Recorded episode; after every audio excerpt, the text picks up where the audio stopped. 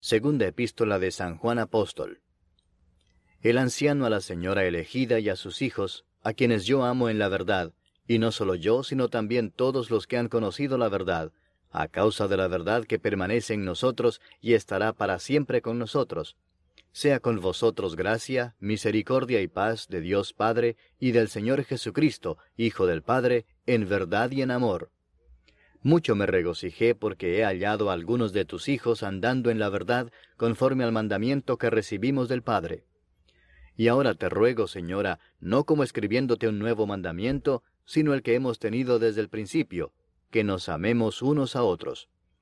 Y este es el amor, que andemos según sus mandamientos. Este es el mandamiento, que andéis en amor, como vosotros habéis oído desde el principio.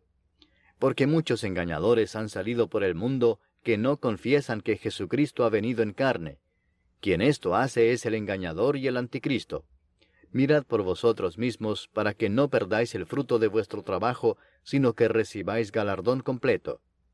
Cualquiera que se extravía y no persevera en la doctrina de Cristo, no tiene a Dios. El que persevera en la doctrina de Cristo, ese sí tiene al Padre y al Hijo. Si alguno viene a vosotros y no trae esta doctrina, no lo recibáis en casa ni le digáis bienvenido, porque el que le dice bienvenido participa en sus malas obras. Tengo muchas cosas que escribiros, pero no he querido hacerlo por medio de papel y tinta, pues espero ir a vosotros y hablar cara a cara, para que nuestro gozo sea cumplido. Los hijos de tu hermana, la elegida, te saludan.